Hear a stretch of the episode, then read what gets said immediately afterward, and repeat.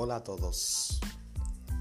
Eh, bienvenidos a mi podcast. Estamos a, hoy el lunes 3 de septiembre, son las 3 y 3 de la tarde acá en la República Dominicana.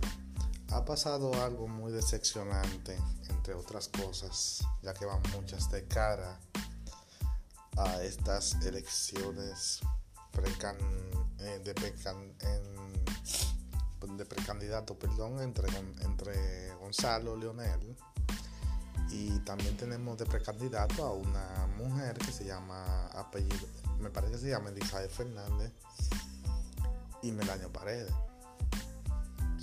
Pero lo que tiene entre, los, entre los dos que tienen mayores posibilidades, Gonzalo Castillo y Leonel Fernández, ahora se van a sacar todo trapito al aire de todo lo malo que han hecho.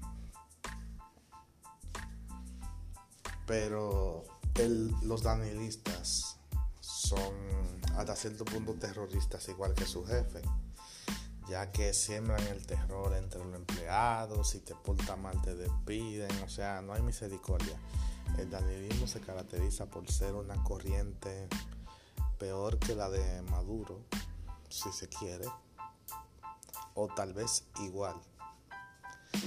Pero son duros, duros, duros. Ni siquiera tienen una política de, ayuda para los pobres. Y esta misma corriente danielista dictadora ha hecho que, que el dueño de un canal que me parece que se llama Teleradio América y su directiva despidieran, sacaran del aire sí, le pidieran también se puede decir al programa de Marino Zapete, haciéndolo mucho más famoso, sea de paso, de lo que ya era. Ahora todo el mundo va a ver los programas de Marino Zapete. Mi análisis de esto es que fue un error político de los tantos que viene cometiendo nuestro querido Gonzalo Castillo, ya que este hecho terrible. En cierta manera se puede dar, se puede interpretar de distintas maneras. Y una de ellas es que reafirme el hecho de que, o de manera más exacta, siembra la duda de que probablemente, siembra la duda de que probablemente Marino Zapete haya dicho la verdad sobre cierto pago ilícito que se le hizo a a la hermana de Elvis Crespo, a.k.a. Alain Rodríguez, que por cierto se rumorea que estos que esa mujer es mujer de, de cierto presidente que anda por ahí, o querida, bueno, en fin. Eh, ya simplemente con toda la atención que ha obtenido eh, Marino Zapete por este hecho, ya que abra su canal de YouTube y que tenga su programa desde su casa, lo cual le darán incontables dividendos y tal vez mucho más que lo que tenía en su canal. Porque lamentablemente YouTube se ha convertido en una herramienta que solo que solo se benefician de ella aquellas personas que tienen exposición mediática tanto en la radio como en la televisión o sea las llamadas figuras públicas son las mayores beneficiarias de YouTube y de podcasts como este. Todos los demás que estamos dando nuestra opinión a través de estos medios como comunicadores que somos, simplemente lo hacemos por amor al arte.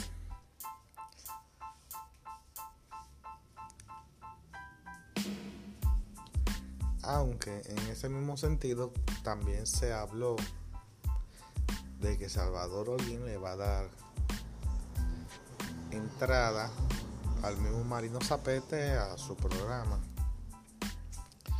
Pero, como recalco el hecho de que Marino Zapete tiene dos posibilidades. o entrar a trabajar con Salvador Holguín o abrir su propio canal de YouTube, lo cual sería un poco más o bueno, otra tercera opción sería hacer las dos cosas al mismo tiempo. Volver de nuevo a la televisión y abrir su canal de YouTube y hacerse mucho más famoso. Y hablando de YouTube, en ese mismo orden de ideas, es muy lamentable que los merengueros y bachateros dominicanos no tengan canales de YouTube sobre su música. Tanto ellos como los reggaetoneros antiguos, aquellos que que existían antes de la época de, de la fama que adquirió YouTube y las redes sociales se mantienen al margen de, de, del, YouTube. Y es una pena ya que ya que personas eh, se, han dedicado a la tarea de subir toda esa música vieja y de facturar dinero con las composiciones de, los demás, de los cantantes. Y hacer mucho, mucho dinero de eso.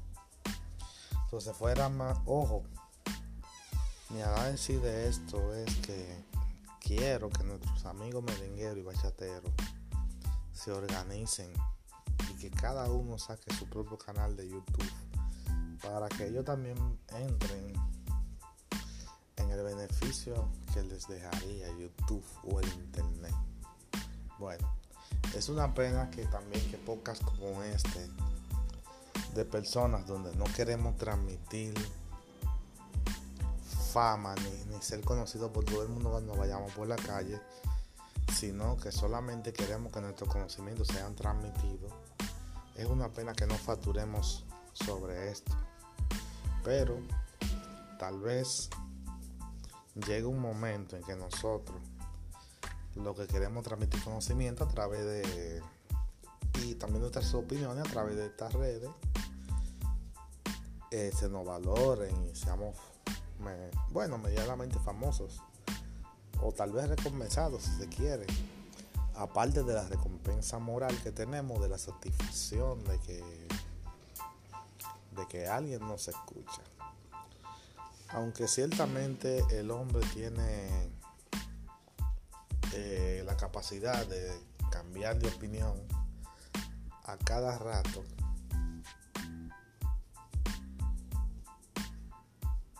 un día uno puede decir una cosa y otro día debe decir otra.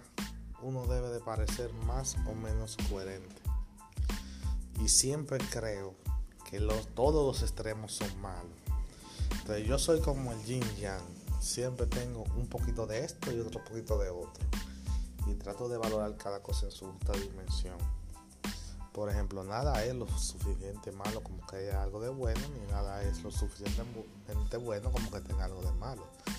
O sea, yo soy pelotero, pero trato de no mostrar mi pasión. Soy vaquebolista, pero trato de no demostrar mi pasión trato de ver las cosas de manera lo más objetiva que se pueda hasta cierto punto. Y creo que todos debemos de ser eh,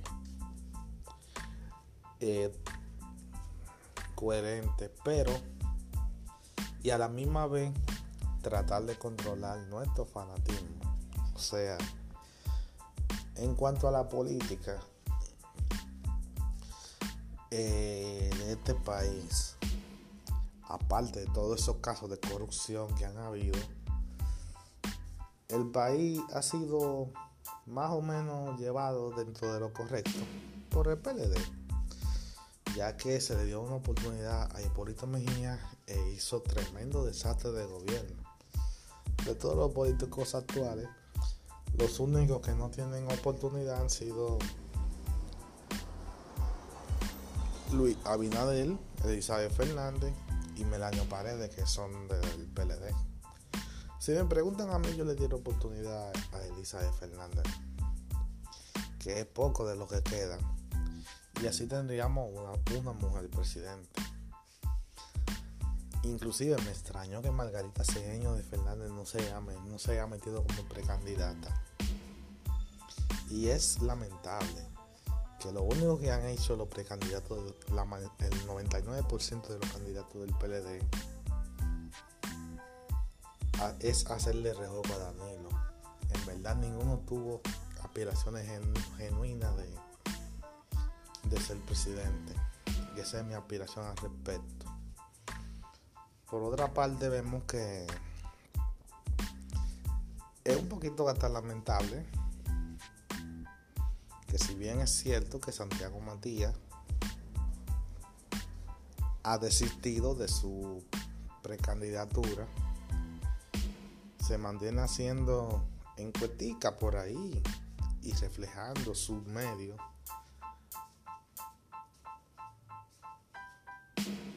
como una como un comité de campaña de, de Gonzalo y es triste que se vea que, hagan campaña política desde los medios. El Boli y Correa en ese sentido se han resguardado. Pero mi consejito para Santiago es que proteja su plataforma y deje de, y deje de estar haciendo encuestica de que, si Danilo Lionel en su plataforma. O si él quiere que se cree su canal pero su canal de farándula musical, corte social también, debe de mantenerlo alejado de la política.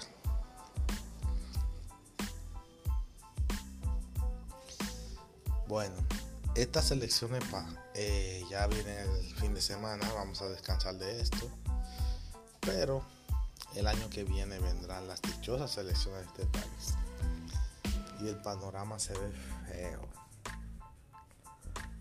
creo que lo menos contaminante por lo que uno podría votar es por Luis Abinader, que se ve que podría ser buen presidente.